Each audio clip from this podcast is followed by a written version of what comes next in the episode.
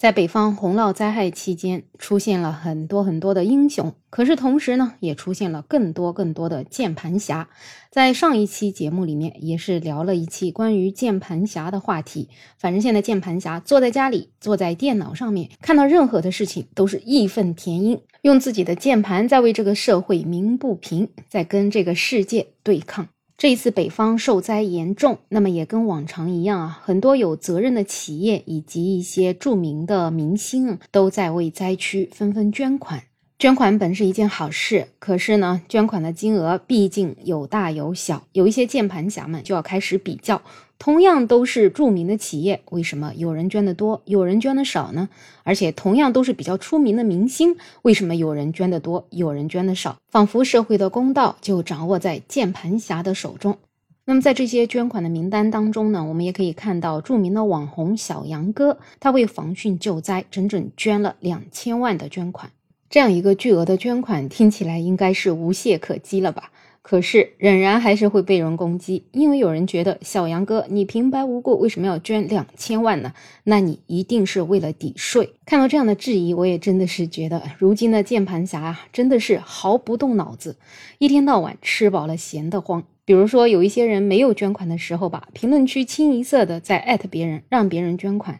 那么现在捐了足足两千万的小杨哥，竟然又被人说在抵税。也不知道两千万到底能够抵多少税，但是在这些人的嘴巴里面，仿佛觉得小杨哥几乎是一分钱不出就担了一个好名声，整整从税款里面拿出了两千万来捐款，只能说井底之蛙太多了，好人啊也不够用了。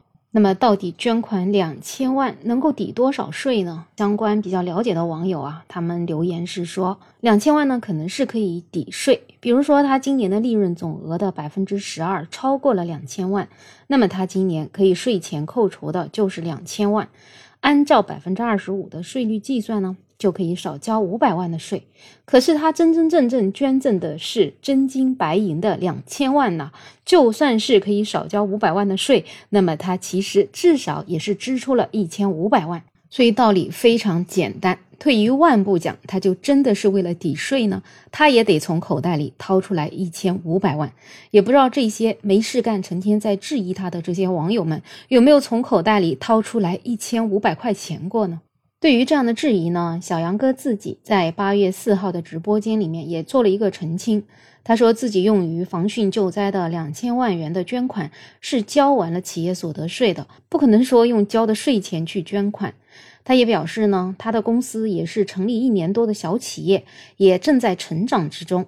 那么他们也是秉承取之于民，用之于民，取之于社会，用之于社会。其实现在很多人啊，对于很多的网红是有一种特别说不清道不明的感觉啊，有可能呢是觉得网红好像来钱太快了。